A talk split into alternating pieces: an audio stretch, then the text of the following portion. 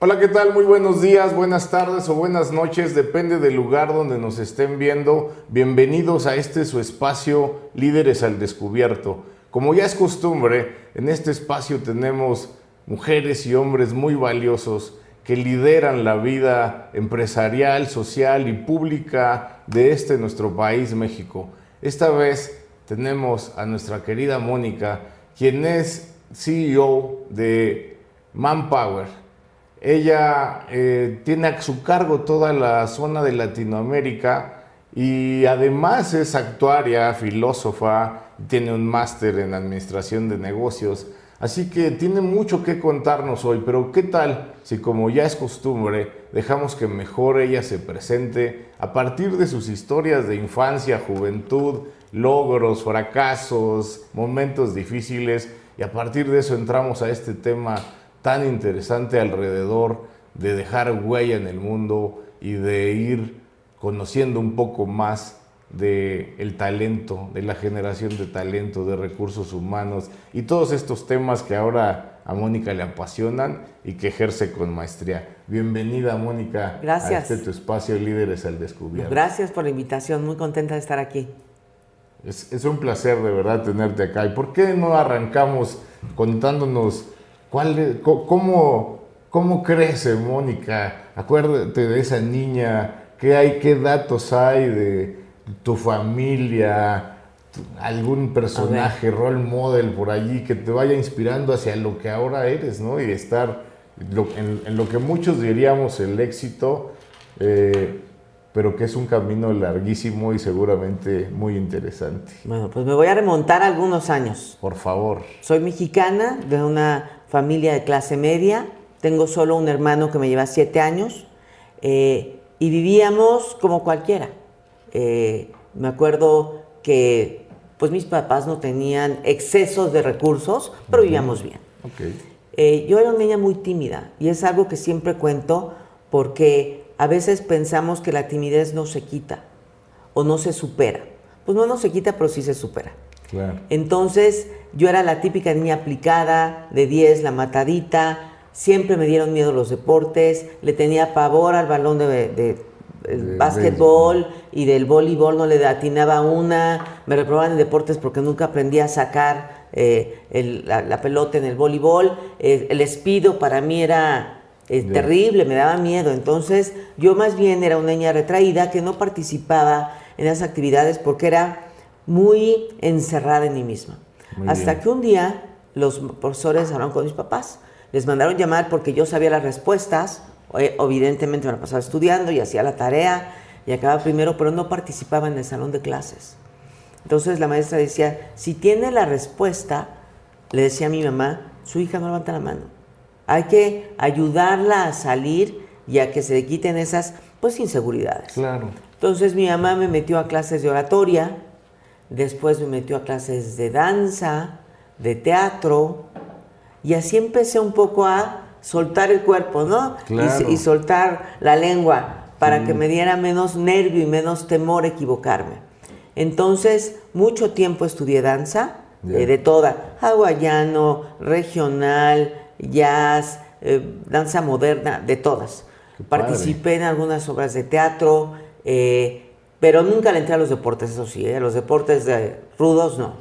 Eh, y me acuerdo que mi mamá siempre me decía que yo tenía que estar confiada en mí, porque tenía que ser independiente económicamente. Wow. Mi mamá siempre me dijo, mi mamá trabajó toda la vida, era una mujer adelantada a su época, eh, y me decía, porque cuando tú ganas tu dinero, no tienes que aguantar a nadie, claro.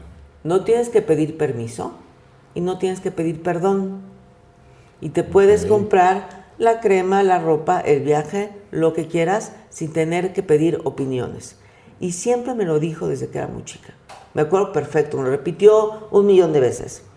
Y mi papá siempre me decía que yo podía hacer lo que yo quisiera en la vida. Lo único que me pedía es que fuera lo mejor en ello y que me esforzara por siempre destacar y no ser mediocre. Y me decía, puedes ser maestra, bailarina, gimnasta, científica, médica, lo que quieras, pero esfuérzate por no ser del montón. Y esas dos consignas se me quedaron en la mente. Por eso yo digo que es muy importante lo que tus papás te dicen. Claro. Porque eso te marca. Y sobre todo las mujeres, cuando tu papá te da permiso de ser lo que quiera ser, ya no le tienes que pedir permiso a nadie. ¿A quién más? Tu papá ya te dejó, ¿no? Mucha Entonces, inteligencia emocional, ¿no? Sólida que te van generando a partir de estas Claro, y consejas. entonces eso a mí siempre me impulsó a lo que mi mamá me decía, ser económicamente independiente y no ser del montón y siempre esforzarme por la excelencia. Bueno, es lo que, sabiduría en poquitas frases, ¿no? Claro, y me lo repitieron un millón de veces, te digo. Y así crecí, salí, estuve en una escuela de religiosas del Verbo Encarnado desde tercero de kinder hasta tercero de prepa.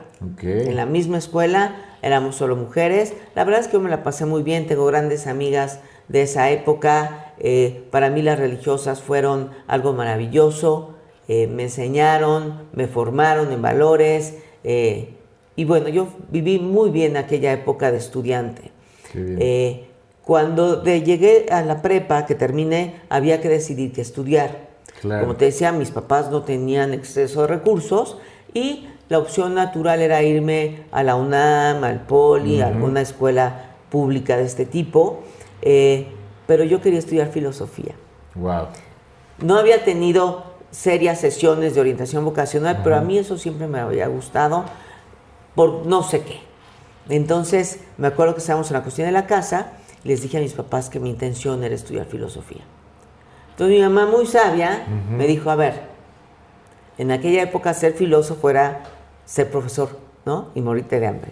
Me dijo, a Pues ver, sí. mijita, si quieres ser independiente económicamente. Ahora hay varios influencers famosos, Claro, no, ¿no? pero estoy hablando de hace muchos años, no voy a decir cuántos, pero hace muchos. Ahora es totalmente diferente. Eh, me dijo, ¿por qué no estudias otra cosa y después cuando acabes y tengas un trabajo estudias filosofía? O lo que quieras, Ok. pero estudia una carrera que te garantice ingresos para esta vida independiente.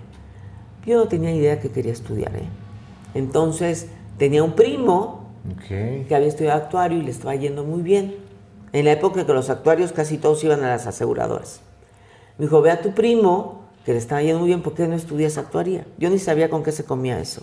Sí, vaya. Entonces yo hablé con mi primo, me platicó, me dijo, está padrísimo, bla, bla, bla. Y así llegué a la carrera de actuaría. Pero eras buena para las Sí, matemáticas. me gustaban. Ok. Este, les entendía. Pero te apasionaba más la palabra. y Me, apasionaba más lo, me- y- así como llamaba la atención más lo otro, pero matemáticas no era este sufrimiento, no les entendía, se me daban. Y creo que fue estas biocidencias Ujú. que te llevan por el buen camino. Haber estudiado actuaría para mí fue eh, una gran decisión eh, porque me ayudó a pensar de manera distinta.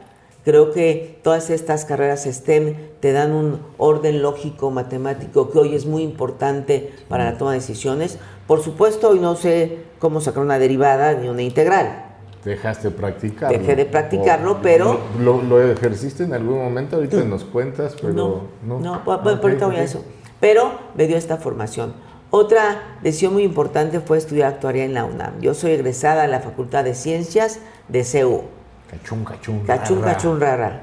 Este, Goya y todo. Sí, sí, sí. Este, pero recuerda que yo venía de una escuela de monjas. Sí, me imagino el, El cambio para mí fue con la vida, en la Un- sociedad. una sacudida terrible. Ver cosas que ni siquiera me imaginaba que existían. Realidades completamente distintas. Salir de una burbuja Claro. a, pues a la vida Sí, y a sí. ver que no todo es color de rosa Sí, sí. y no todo es como te lo pintan. Y había compañeros que tenían que trabajar para poderse pagar la colegiatura, que era simbólica. o en el UNAM. transporte, ¿no? O el transporte, o los libros. Sí, claro. Eh, y fue una experiencia súper enriquecedora para mí, para entender mi México. Sin duda. Mi papá siempre fue muy patriótico para, y, y nos enseñó a mi hermano y a mí a respetar la bandera, los símbolos patrios, cantar el himno, ponernos de pie cuando veíamos este, la, bandera o el 16 de septiembre pasar. Todo esto nos los inculcó desde muy pequeños. Qué belleza. Se me pone la piel chinita Uy, porque sí, sí, comparto mucho de lo que hasta ahora dirás. Ya verás. Hasta hoy, los 15 de septiembre en la noche, hacemos una noche mexicana, este, y cantamos el himno y saludamos a la banda, pero en serio, Y con las respeto. posadas, además, las todo, posadas, tradiciones, cantar las posadas, arrullar al niño símbolos. Dios, las piñatas con mis primos, todavía de pronto nos juntamos y hacemos posadas como las que vivíamos cuando éramos chiquitos. Mira, yo Claro, también ya me puse de- de chinita de, vela, acordarme, sí, sí. de velita con un cartón para que no, No te faltaba quema. la quemada y Exacto, cohetes, que ahora ya no los cohetes porque ya están prohibidos.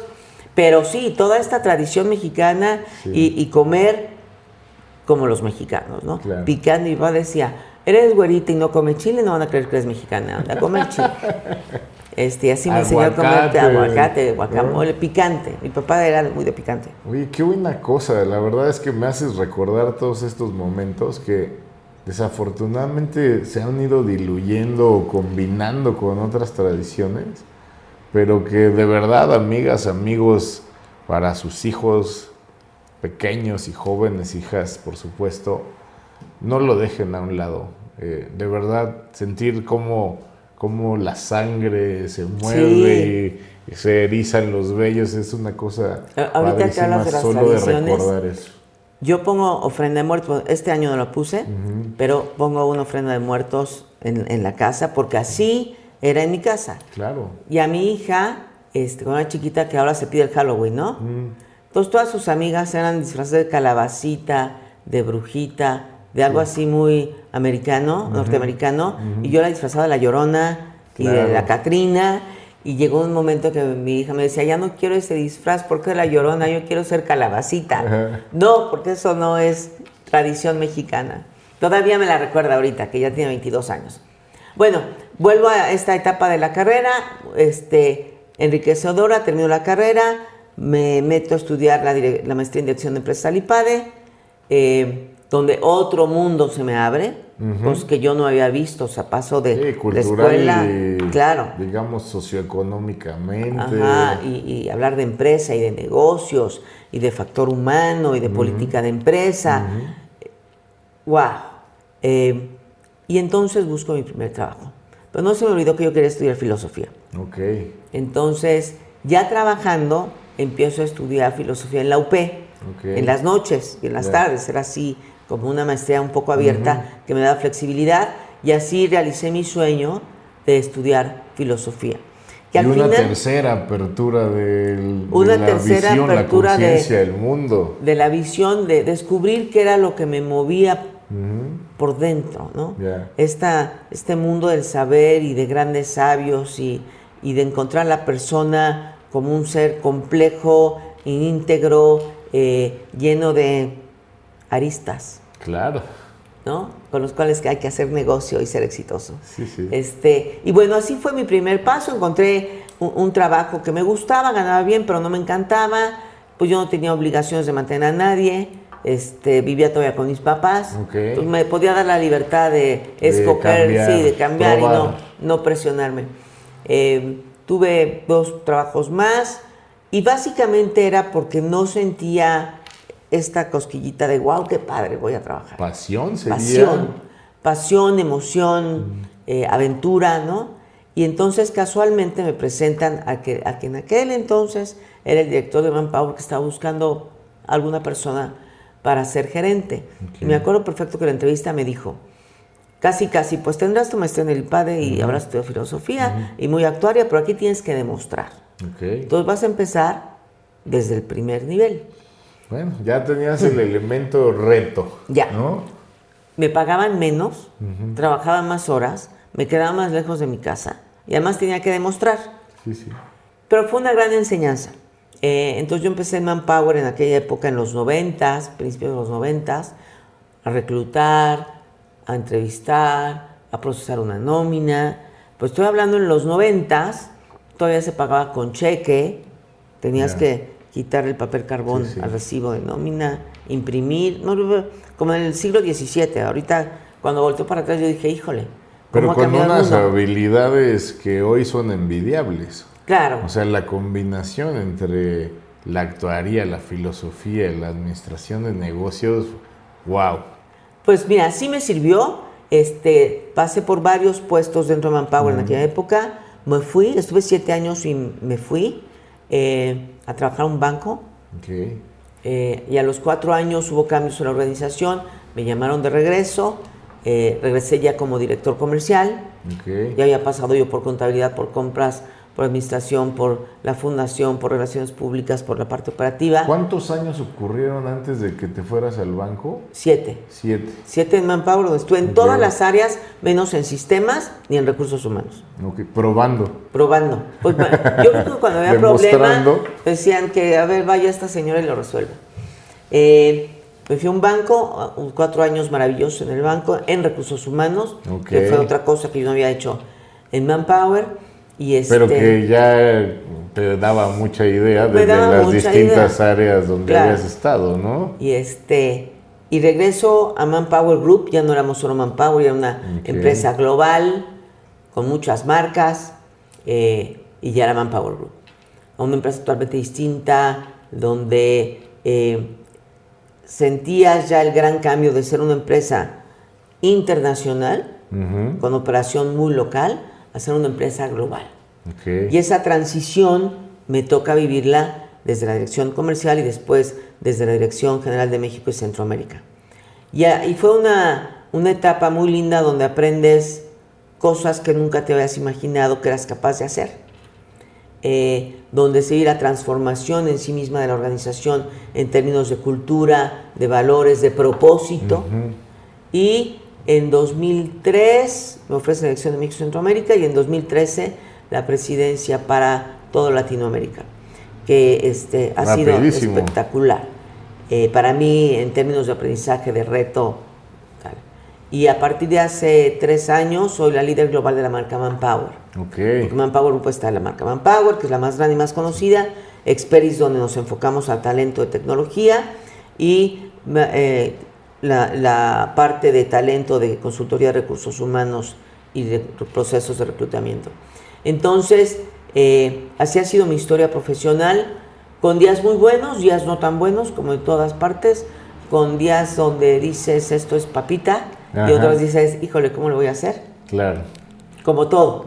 Este, pero creo que la- el secreto ha estado en que me gusta lo que hago, me apasiona lo que aprendo, cada día es distinto, no me veo en otra empresa que no se llama Power Group, Ok. porque empata mi propósito personal con el propósito de la organización.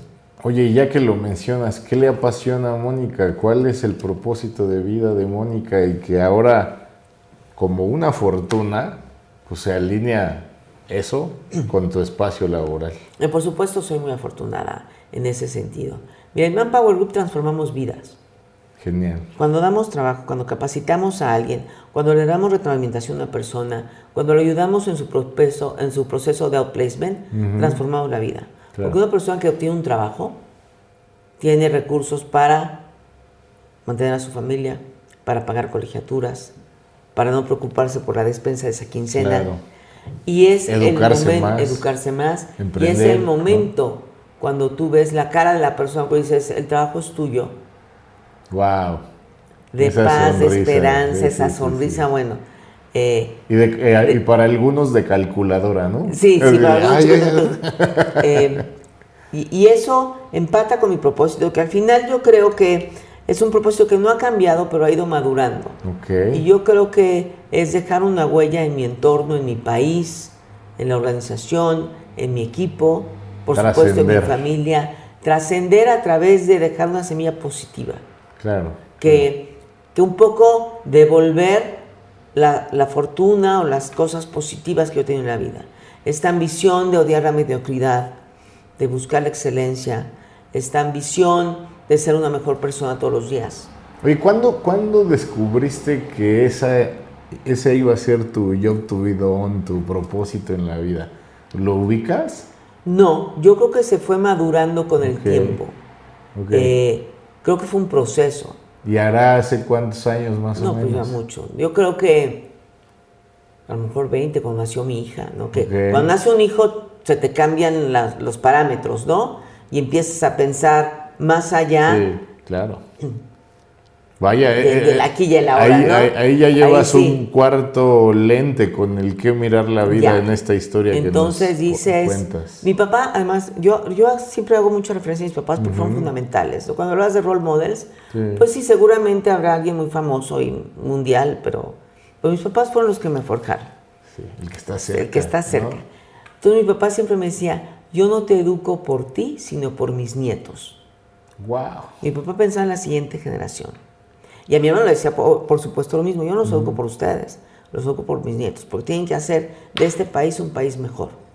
Oye, con tu hermano, ¿cómo fue la relación, la vida? ¿Qué hace? Pues mira, al pobre le tocó ir por mí a las clases de gimnasia, llevarme a la casa de baile, recogerme en la escuela, eh, llevarme a las fiestas, pues me llevaba siete años. Y hay un momento en que la diferencia es mucha. Claro. yo tenía siete y él 14. Luego se vuelve a cortar. Y luego él se casó cuando yo tenía como 18. Este. Y bueno, yo fui como la tía, la típica de las películas que a sus sobrinos todo les da, pues yo ya trabajaba, entonces además era más joven que sus papás. Y, eh, y llevamos una relación padrísima, muy cercana. Nuestros hijos son como hermanos. Este, ese sentido de familia que nos incluyen nuestros papás lo hemos preservado. preservado. Este, bueno, y también es un, un, hombre de negocios muy exitoso. Qué buena eh, cosa y nos ha ido bien. A ver si luego lo invitamos para pues invítalo, Va, A ser, va, a ser, importantísimo eh, ahí conjuntar las vidas y ver cómo funciona todo esto. Oye, dime una cosa, y, decirles, le preguntaba yo a Mónica hace cuánto lo descubrió, si se acordaba o no. No se desesperen. De verdad, la vida tiene una forma extraña de mandar señales y generar hitos y momentos que les van a hacer descubrir esto. Pero eso sí, manténganse alerta, observadores y curiosos para poderlo identificar lo más rápido posible. Claro, a mí a veces me preguntan si cuando era chica o terminé la escuela tenía un plan para llegar a ser presidente de de Latinoamérica. Mm. La respuesta es obvio no. No. ¿Pensaste que no ibas a hacerlo? Ni siquiera pensé serlo, o sea, no era, no era un plan. Claro. Era hacer las cosas bien, disfrutar lo que hacía, tener recursos económicos, por supuesto, y las cosas fueron dando. Eh, bueno, y, te acompañaban dos grandes pilares. Y además. No solo tus padres, sino esta. En donde estuviste, fuiste la mejor. O intentabas ser la mejor, sí. Honrando la, enseñanza, ¿no? Claro. Y tuve la fortuna, o he tenido la fortuna de tener jefes, todos mis jefes han sido hombres, que me han impulsado y me han aventado y me han dicho, a ver, ¿no? Porque como en todas las historias, sobre todo mujeres, hay muchos que dices, ya no quiero. Claro. Porque me da miedo. Sí, sí. Porque implica más tiempo. O porque... Porque nació el hijo, la hija. Y estas telarañas mentales que todas nos hacemos todo el tiempo. Y, fueron jefes o mentores que me ayudaron a desenredar la madeja y tomar las oportunidades. Y a veces no solo fueron los jefes, a lo mejor fueron colegas o personas que de mi equipo que me reportaban que, que me ayudaron a superar mis miedos. Y yo creo que el secreto está en estar abierto a escuchar el consejo. Abierto a que otra persona puede tener un punto de vista distinto al tuyo y estar en lo correcto y tú en lo incorrecto. Sin duda. Y eso creo que enriquece cualquier escuchar más y discutir menos. Exactamente. A veces cuesta trabajo, pero bueno. vaya. Es un sabio consejo escuchar más, discutir menos, sí. Oye, fíjate, escuchado todo lo que nos has dicho, me gustaría saber qué le dirías a, esa, a la niña Mónica para que no hubiera sido tan tímida o qué hacer para gente que nos sentimos en algún momento igual. Yo también aunque mucha gente no me lo cree, también soy tímido y luego digo que soy, soy serio, pero no aburrido. ¿no? Ok, esa me gustó, me la voy a aprender, ¿eh? Sí. Pero ¿sabes algo? Eh, a lo mejor no sé si al, llegar aquí nos habíamos visto una vez antes en la vida eh, y conversado un poquito, pero yo llego y, empezar a platicar con la gente me sigue dando timidez y obviamente, como lo dijiste muy bien, eh, se supera, pero no se olvida, dijiste, ¿no? Sí. ¿Qué le dirías a la gente que, que experimenta eso mismo? Que casi todo en la vida se puede superar y mejorar. Y que no pensemos que esas características como la timidez son un lastre para tu desarrollo. Se puede. Hay que aprender técnicas, por supuesto, que luego se hacen parte de tu actuar y ya no las piensas. Eh, pero hay que esforzarse también un poco. No, no, dejarnos marcar por aquellas cosas que parecen que nunca vas a poder cambiar. Eh, yo siempre aconsejo a los papás cuando doy clase, clases, este, pláticas a jóvenes o a los papás en las escuelas, les digo, metan a sus hijos a clases de teatro. Claro. A danza, a trabajos, a, equipos eh, deportivos. Eso les va a ayudar a formar competencias que no se las enseñan en las escuelas y que hoy en el siglo XXI son mucho más importantes que 14 títulos. Estoy de acuerdo, estoy de acuerdo. Trabajo en equipo, ¿no? Liderazgo, negociación. Pero esto del teatro, fíjate, yo, yo también estudié teatro un rato en la prepa y, esta posibilidad de encarnar a otra, a otra persona con unas características diferentes a las tuyas te permite por unos momentos eso, ser otro y liberarte de esos de esas emociones, ¿no? Como el miedo, la timidez, el dolor que puedes estar experimentando en, el, en, en, la vida real y ese es como uno de los primeros metaversos, ¿no? Ahora que está tan de moda. Oye, de, una frase que ahora decías era darme cuenta de que podía hacer cosas para el, que nunca me hubiera imaginado. Eso, eso me parece que aparece muchas veces en la vida. ¿Cuál es una de esas experiencias que pudieras contarnos y qué sentías, qué emociones enfrentaste? Porque hasta ahora todo lo que nos cuentas parece el lado A de la vida o el, el lado feliz. Pero también acá en este programa nos gusta que la gente sepa pues, que la vida no es así de plana. No. Que la vida son picos, ¿no? Y son caídas y son eh, colinas que escalar y derrumbar o darle vuelta, no lo sé. Pero nos gustaría que nos ayudes conversando alrededor de ello. A ver, yo creo que una de las cosas que aprendí con el tiempo fue armonizar mi vida profesional con mi vida personal y con mi vida familiar. Okay. No fue fácil, porque por un lado tienes el estereotipo de que para ser un líder, sobre todo si eres mujer, tienes que sacrificar parte de tu vida familiar o tu vida individual. Eh, y ese proceso me costó trabajo. Me acuerdo que ya, ya madura, o sea, no de chavita, estaba esperando un vuelo de Buenos Aires a México, viaje de trabajo, de son en la madrugada, hace un frío espantoso, yo tenía una gripa de aquellas. Y había un problema con el vuelo. Entonces yo estaba hablando a México, afuera del aeropuerto, ya sabes, que todos los aeropuertos afuera hace una corriente de aire espantosa. Sí, sí, sí. Y parece pueblo fantasma. Entonces cuando me vi ahí en la madrugada, muriendo de frío, con calentura, hablando por teléfono, me un vuelo, dije, esto no está bien. Claro. No es lo que yo quiero para mí. Okay. Y esa, esa escena, que mira, la recuerdo a todo color, fue como un clic para empezar a preocuparme por armonizar las cosas y darle a cada tema la importancia y la prioridad que merece. Porque iba a regresar de ese vuelo totalmente enferma faltar a la oficina, no estar con mi familia aislada porque tengo un gripón de aquellos, este, y no era lo que yo quería para mí. Claro. Y entonces empieza a poner límites y te da claridad en qué es prioritario para poder elegir sin mucha complicación. Claro. Eh, también aprendí con el tiempo que necesitaba darme tiempo a mí, a mí, Mónica, no a la familia, no, a, mi hija, a mí.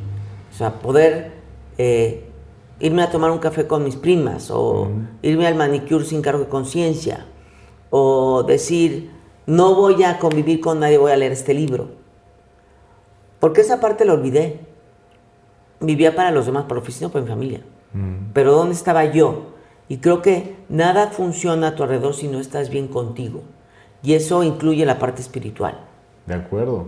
Creo que, creo que la pandemia a mucha gente le hizo pensar en esto, ¿no? Sí, sí, por supuesto. Pero además que a mí me pasó antes. de- No, yo creo que si no hubiera tenido esa conciencia en la pandemia hubiera vuelto loca. Seguramente. Eh, Varios y varias. y, y también un poco, yo cuando platico y tú dices la parte A, claro, se suena muy bonito, pero no, hay días espantosos. Y hay días que dices, ¿y qué hago aquí? Y días que amaneces, dices, prefiero quedarme en mi cama, no quiero ir, no quiero enfrentar este problema con este cliente, o no quiero tomar esta decisión dolorosa, Claro. pero hay que hacerlo, si no, no avanzas. ¿Alguno que te recuerdes así que digas, este, este fue un problemón y cómo lo superaste? A ver, no fue problemón, pero fue muy doloroso. Cuando a mí me dan la dirección de México y Centroamérica, estoy hablando del 2003, Ujú. pues yo ascendía, todos los que eran mis pares pasaban a hacer mis reportes. Y había alguien de ese equipo que quería la posición, que siempre aspiró a esa posición. Pero pues yo gané, ¿no? Y entonces se dedicó a bloquearme, a bloquearme, a retarme en las juntas. Mala onda, ¿no? Ujú, ujú. Y el proceso de tomar la decisión de que esa persona no solo me estaba haciendo daño a mí, sino al equipo, Sí. fue muy difícil, porque tenía años trabajando, porque además era, tenía un liderazgo importante dentro del, del grupo. Eh, y me acuerdo que, que el día que le di las gracias, yo no dormí, estaba más nerviosa que nada, y entró a la sala de juntas, le dije, gracias, lo habíamos hablado, esto no está funcionando y es tu último día. Claro. La cara que vi de frustración, de desesperación, tal vez de arrepentimiento, tal vez no estoy segura, eh, nunca la voy a olvidar. Pero fue de los Dolor. procesos más dolorosos y difíciles para mí, Pero necesario. necesario para, para el bien común, Claro, claro. ¿no? Y entonces, este, creo que esa es una de las más difíciles decisiones. De negocio, muchas, ¿no? Si le entras o no le entras, si te bajas o no te bajas. Resolver problemas operativos, también muchos, pero son parte de tu día a día. O sea, digamos, allí esta es una habilidad la de toma de decisiones en circunstancias adversas, ¿no? Claro. ¿Cómo, cómo se ejercita eso? Pues vas aprendiendo. Mira, uno de los últimos aprendizajes para mí muy fuertes fue, yo regresé a Colombia y nos mandan a cuarentena, ¿no? Que yo pensaba eran dos semanas. Dos semanas se convirtieron en dos años, ¿no? Pero bueno, empezar a tomar de un día para otro decisiones prácticas. Olvídate de la estrategia y del Sí, sí, sí, sí, plan anual y no, a ver, cada quien agarre su computadora, su plantita para que no se vaya a secar y a su casa a trabajar. Y en medio de esa pandemia viene la reforma laboral en México, Ujú. que para nosotros fue reconvertir el negocio. O sea, yo ya estaba en un momento profesional, dices, ya, ya nada es nuevo para mí, Claro. todo está dominado, ¿no? Nada más es que pase la pandemia y regresamos a lo mismo.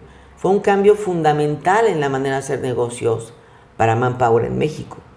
Y ese fue otro aprendizaje, tomar decisiones súper duras, eh, con mucha resiliencia, sin dejarte caer para que el equipo no se deje caer Claro.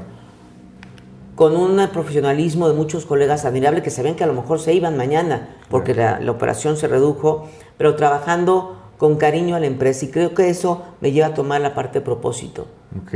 La gente sabía que no era por un error o por una decisión de vamos a ahorrar dinero y se va a la sí, mitad, sí. ¿no? No, no. Es algo que no está bajo tu control y eso lo aprendí. No controlamos todas las variables, nunca. Jamás. Jamás. Son- Pensé que la pandemia infinitas, era además. lo peor. No, Sí, siempre puede pasar otra cosa. Cuidado. Cuidado, sí. Y estar preparado. Oye, ¿cuáles son los principales aspectos de la reforma que impactaron en el trabajo de Manpower? A ver, Manpower, la marca, el negocio principal en el mundo es staffing, que es eh, tercerizar personal. Lamentablemente en nuestro país había malas prácticas, empresas que no pagan impuestos, que El famoso outsourcing. el famoso outsourcing, eh, su registro en el IMSS, pagan por fuera y tal. Yo creo que la intención de la reforma fue buena, no acabar con las prácticas, pero lo lamentable fue que la ley no acabó con las malas prácticas, siguen igual Claro. transando al mercado. Pero además, ¿no crees que se malentendió? O sea, eh, la figura del outsourcing tradicional versus las factureras y todas Exacto. esas Se, cosas. se hizo un atole ahí, mezclaron todo Ajá. con buena intención, ¿eh? Sí, sí. Eh, sí había malas prácticas, sí, sí ah, hubo y todavía hay malas prácticas. Sí. No se acabaron. Hasta cierto punto como que eh, se afectó al- a unos sectores que, que venían trabajando bien con esa buena intención, pero quizá no analizada en todo su espectro, ¿no? Pues mira, yo creo que, que es difícil complacer a todo el mundo, ¿no? Y contemplar todas las variables, pero en mi opinión pudo haberse matizado la legislación. Siempre pensando, y ahí sí coincido con todas las autoridades, pensando en los derechos de los trabajadores, Claro, en la formación de talento y en el futuro del país. claro, claro, sin duda. Oye, eh, fíjate, me gustaría que la gente que, a pesar de lo conocida que es la marca, pues seguramente habrá gente nueva incorporándose a la vida económica, teniendo esa necesidad que justo cubre Manpower. ¿Por qué no les cuentas un poco de por qué pueden acudir y qué poder esperar de Manpower? El Manpower Group es una empresa global, estamos en más de 70 países, cotizamos en la Bolsa de Nueva York, eh, tenemos más de 70 años en el mercado, eh, con, somos la única empresa de la industria que está listada entre las empresas más éticas del mundo. Eh, cada año capacitamos a 10 millones de personas, cada día tenemos en campo a casi 800 mil personas alrededor del mundo. Wow. Es una empresa gigante. Sí, sí. Y entre lo que hacemos está la marca Manpower, que hacemos tercerización de personal, reclutamiento y selección, capacitación y todo lo que tiene que ver con fle- la flexibilidad del mercado laboral. Pero digamos, yo necesito trabajo. Pasa Manpower. Voy a una oficina de Manpower. No, ya ni siquiera, aparte ya somos digitales. Ya somos digitales, ¿ya ven? Te metes a la página de Manpower Group, Ajá. ves las vacantes abiertas, Ajá. te postulas y, y se hace un proceso de reclutamiento y ya sea que te contrate directamente mi cliente Ajá. o que te contrate Manpower y te asigne al cliente. Ok. Con la nueva legislación solo pasa eso cuando no es una actividad core del cliente. Ok. Eh, ¿Pagas? Claro que no, el, el nunca paga el, el candidato. Este, nosotros le cobramos al cliente. Ok. Al eh, empleador. al, al empleador, al, así, al, el individuo nunca paga y si algún día alguien les quiere cobrar, denúncielo porque eso está prohibido. Sensacional. Eh, ese es uno de los servicios. En la marca Experis pasa lo mismo, pero solo con talento de IT. Ok. Porque es un proceso distinto, las entrevistas son más complejas. ¿Solo se tecnologías de la solo información o? No, solo tecnologías. Solo de la. Sí. Y Talent Solutions, que es el tercer bloque, donde tenemos una marca que es Right Management, donde hacemos consultoría en recursos humanos, desde Talent Management hasta Outplacement, y RPO, Más dirigido a empresas. más dirigido a empresas, pero también a individuos. Porque si alguien pierde su empleo y quiere tener un servicio de outplacement, Ok. puede tener el servicio Right Management, donde le ayudamos a definir qué sigue para él. Si va a ser empresario, si se va a retirar, si va a buscar otro empleo. Y en cada una de estas opciones le ayudamos a transitar para cómo hacer. A lo mejor tú tienes 20 años trabajando en una empresa, Ajá. te sales, te jubilas, te corren, dices, yo tengo 20 años sin buscar un trabajo, ¿cómo le hago? Oye, y, y- y si no, y si no te quedas, por lo menos te ayudan a, a esclarecer. Claro, tu ayudamos rumbo, el ¿no? currículum, a practicar una entrevista, a cómo contestar, a dónde buscar y a cómo plantear tus opciones de vida. Entonces, hacemos todo el círculo completo de recursos humanos y de talento, tanto para las empresas como para el individuo. A lo mejor tu primer trabajo es en Manpower y Outplacement al final de tu vida profesional en Right Management. Wow. Pues ahí está, oportunidades hay y ahora puertas para podernos emplear. Eh, ¿Hay oficios o solamente carreras? De todo, de, todo. Tenemos vacantes abiertas de todo tipo y un poco va desde la puerta de entrada, por ejemplo, para tu primer empleo si eres estudiante, este, o un puesto muy operativo en una maquinadora, Ok, hasta gerencias medias y direcciones de área. perfecto. Sí. Entonces es un amplio espectro, va cambiando qué tipo de ejecutivo te atiende, hay, tenemos ejecutivos especializados por industria, ¿no? Donde hablan el mismo lenguaje del sector logístico, por ejemplo. Entonces tienen muy manejado qué habilidades se, buscan en ese sector y, acompañamos al individuo en toda su vida. ¿Tienen alguna app o solamente es el sitio?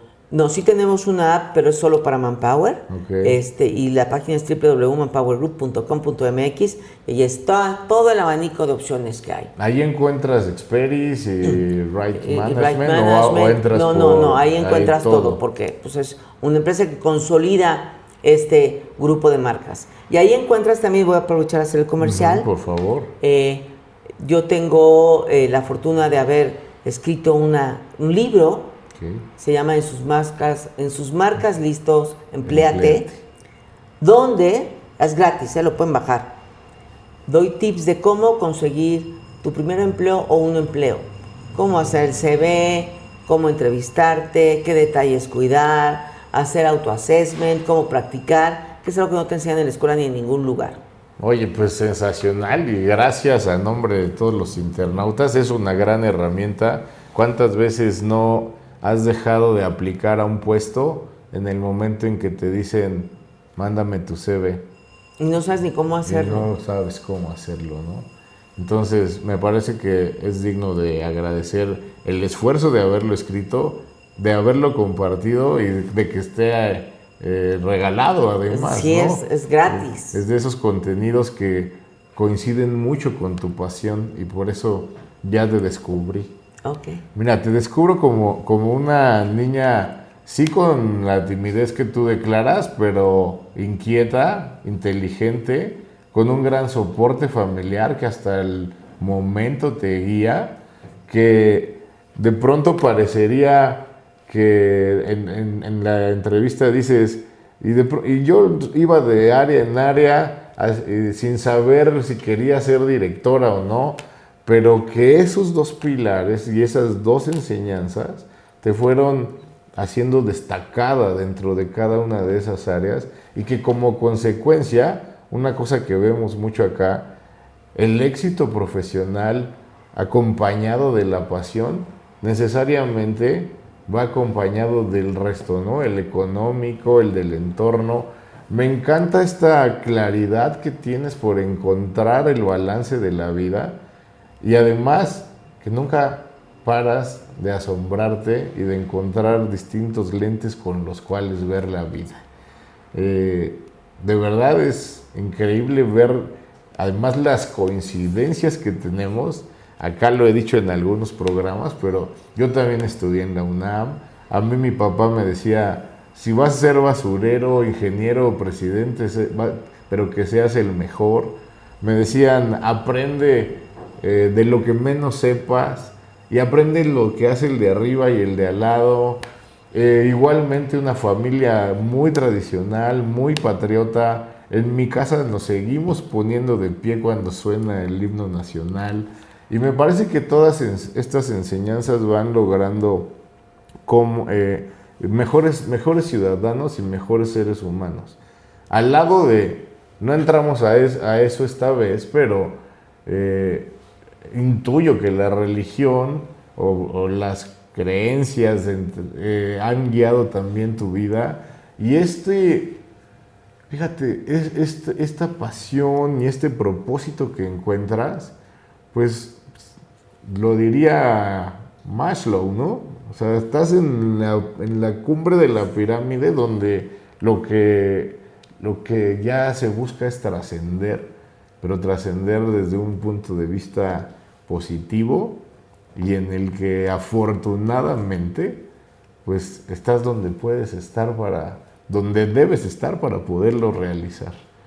Así que un gustazo, ¿eh? de verdad. Un gustazo estar aquí también contigo. ¿Cuáles crees que sean las tendencias en materia de trabajo, eh, eh, viviendo en una revolución 4.0, hablar eh, donde entra automatización y todas estas cosas que a veces dan mucho temor, ¿no?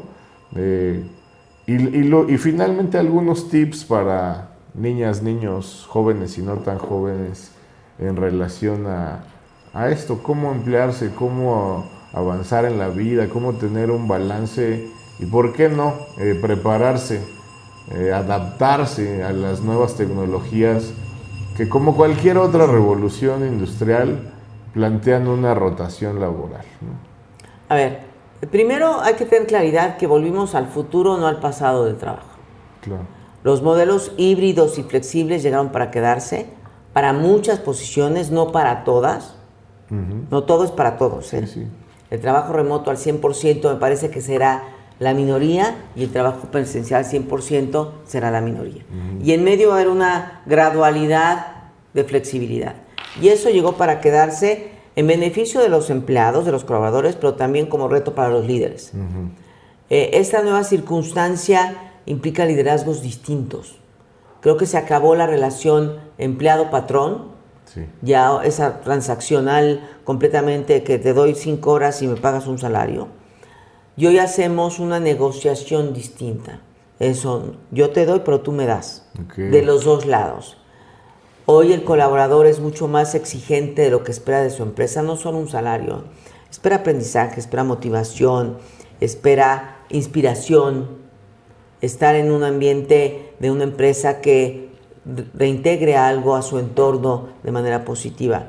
Eh, creo que hoy las empresas tienen que ser mucho más estratégicas en la construcción de su marca empleadora para atraer al talento que es escaso. Y te doy un dato, hacemos una encuesta cada año, el 64% de los empleadores en México dice que no encuentra el talento que necesita cuando lo quiere. Mm. Entonces, ¿por qué? Porque con este cambio del mundo del trabajo, el, conocimiento técnico y académico sigue siendo importante, pero el peso ponderado cambió y hoy damos mayor relevancia a las habilidades blandas, las que mencionabas, trabajo en equipo, construir relaciones de influencia, comunicación, resiliencia, creatividad, aprendizaje, learnability. Y entonces, como eso no lo enseñan en la escuela, pues no lo encontramos tan fácil. Y este peso ponderado cambió.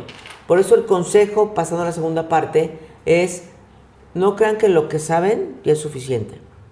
Hoy todos tenemos que seguir aprendiendo todo el tiempo. Never quedamos learning. obsoletos. Sin duda. Antes tenías un título y ya la hiciste, ¿no? Éxito asegurado, ¿no? Ya no. Porque además lo que aprendiste se hace obsoleto en dos años. Y hoy tienes que aprender de la era digital, pero también a cambiar tu liderazgo, pero también de cambio climático, pero también de nuevos modelos disruptivos de negocio, entender marketing digital. Tienes que aprender muchas cosas todo el tiempo. Entonces, no se queden tranquilos si tienen un título o un certificado. Y no solo hablo a los jóvenes, sino a todos los que estamos trabajando. Ya a lo mejor lo que sabes te estorba sí, yo sé. para seguir aprendiendo. Pues, amigas, amigos, ella es la CEO de Manpower mi amiga Mónica.